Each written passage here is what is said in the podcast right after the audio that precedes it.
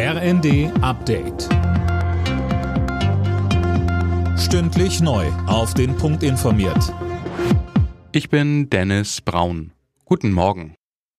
Immer mehr EU-Länder befürworten einen Importstopp für russisches Öl. Wie das ZDF berichtet, sind jetzt auch Ungarn, Österreich und die Slowakei dafür.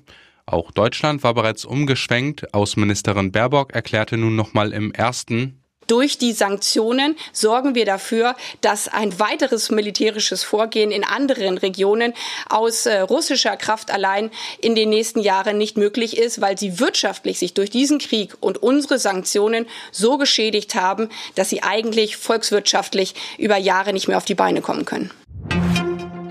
Aus dem eingekesselten Stahlwerk in Mariupol sind bisher etwa 100 Zivilisten befreit worden. Das hat der ukrainische Präsident Zelensky mitgeteilt. Die Evakuierungsaktion, koordiniert vom Roten Kreuz, Russland, der Ukraine und den Vereinten Nationen, läuft derzeit aber noch. Tausende Menschen sind am Tag der Arbeit bei den Gewerkschaftsdemos dabei gewesen. Bei der zentralen Kundgebung in Berlin hat DGB-Chef Rainer Hoffmann vor einem massiven Aufrüsten angesichts des Ukraine-Kriegs gewarnt. Stattdessen sollte das Geld anders genutzt werden.